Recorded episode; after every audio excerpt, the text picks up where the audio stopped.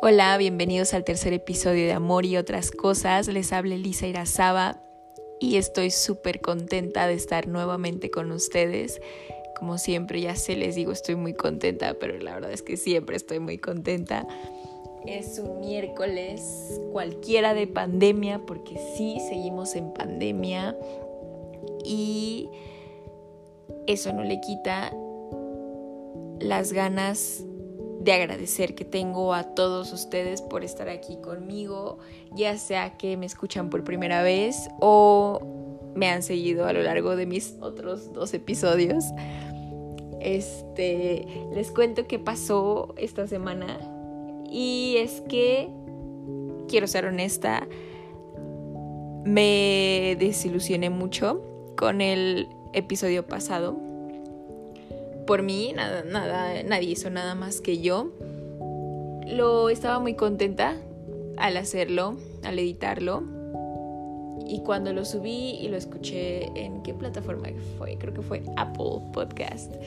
Este, pues no sé, me, me dio como un bajón y dije, ¿qué es esto? O sea, creo que no, no logré lo que quería, no, no llegué a una conclusión como esperaba.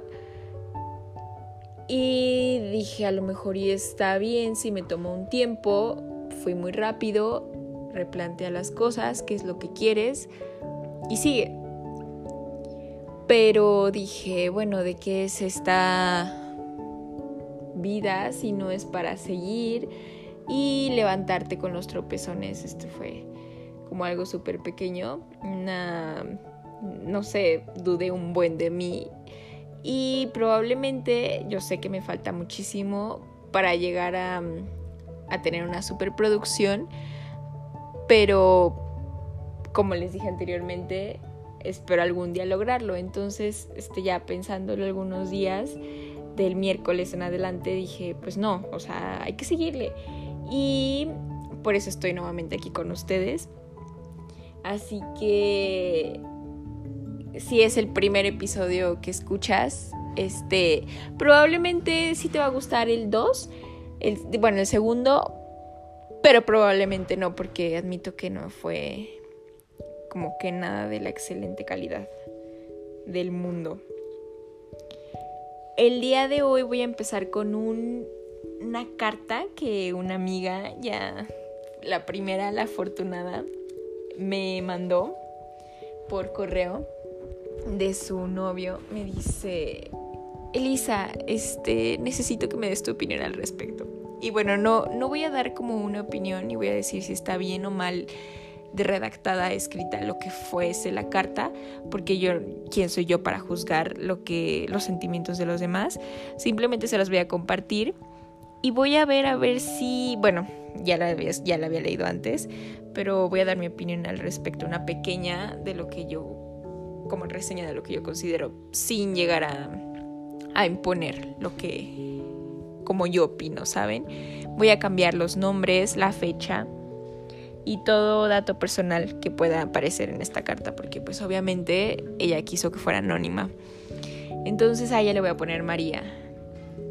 Y viene la fecha, voy a inventar la fecha, es sábado 12 de junio del 2019. Querida María, espero te hayan gustado este presente. Creo que ahí se equivocó un poco, pero vamos a continuar. Te las regalo con todo el cariño del mundo. Ah, es que se refiere a las rosas que le dio, porque me dijo, me dio la carta porque me dio unas rosas muy bonitas, por cierto. Qué bueno que fueron bonitas. Para cuando las veas, me recuerdes o recuerdes al mejor novio que Dios te pudo dar. También aprovecho para recordarte lo mucho que te adoro, te quiero y lo demasiado que me gustas y me encantas. Tú muy bien sabes lo mucho que me esfuerzo para poder verte feliz a mi lado. Te admiro tanto. Nunca habría conocido a una persona tan trabajadora, tan dedicada y por eso estoy súper enamorado de ti.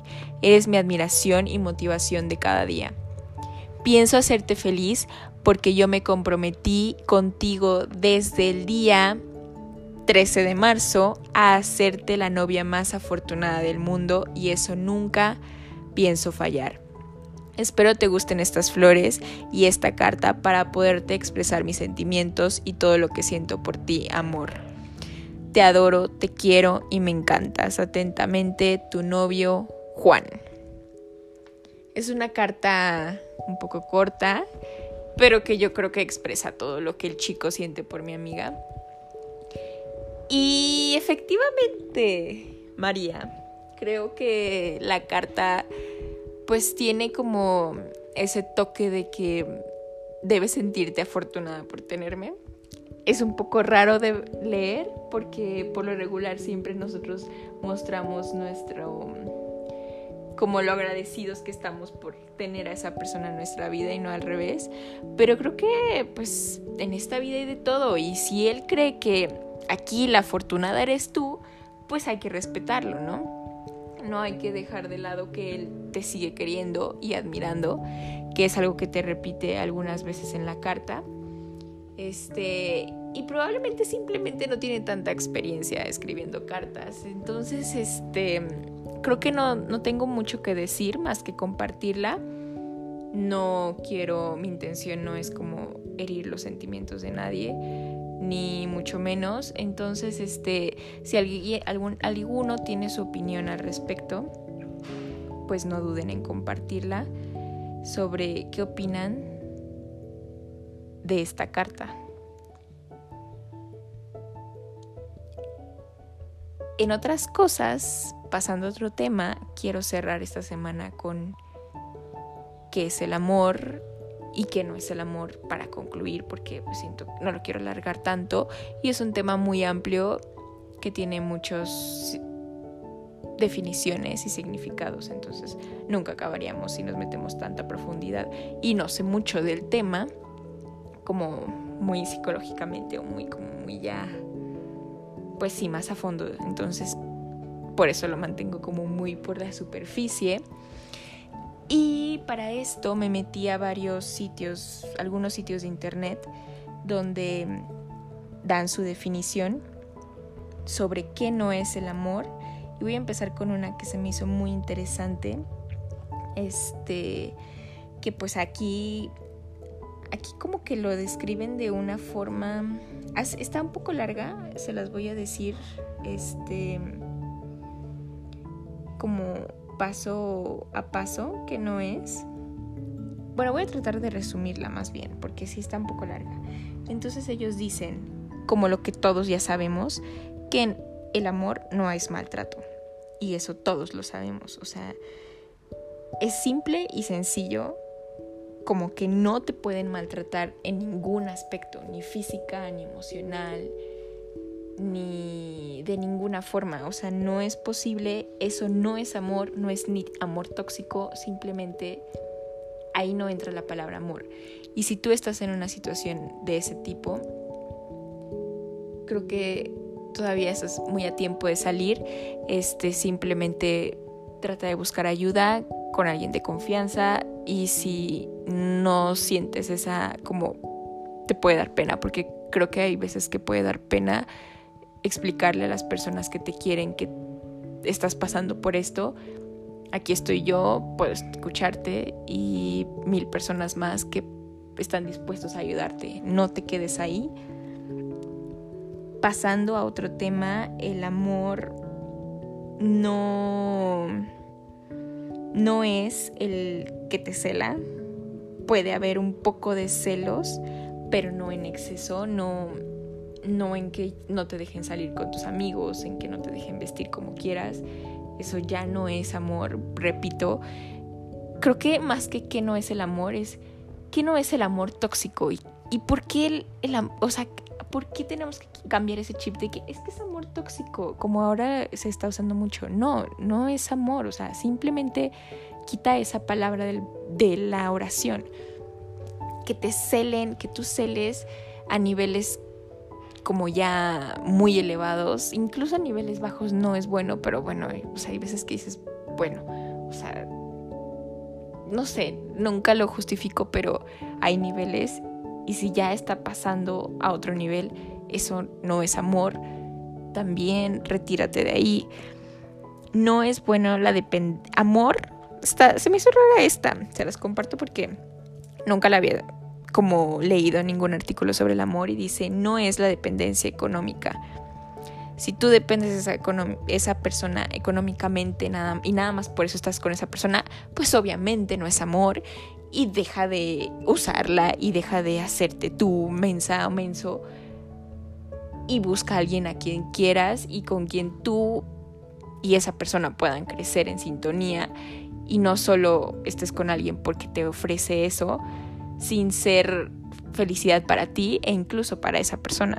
Se me hizo muy interesante esta, entonces pues se las compartí. Creo que no les dije de qué, de qué sitio la encontré y se, se llama historiasparamujeres.com. Es importante darle la referencia por si la quieren buscar.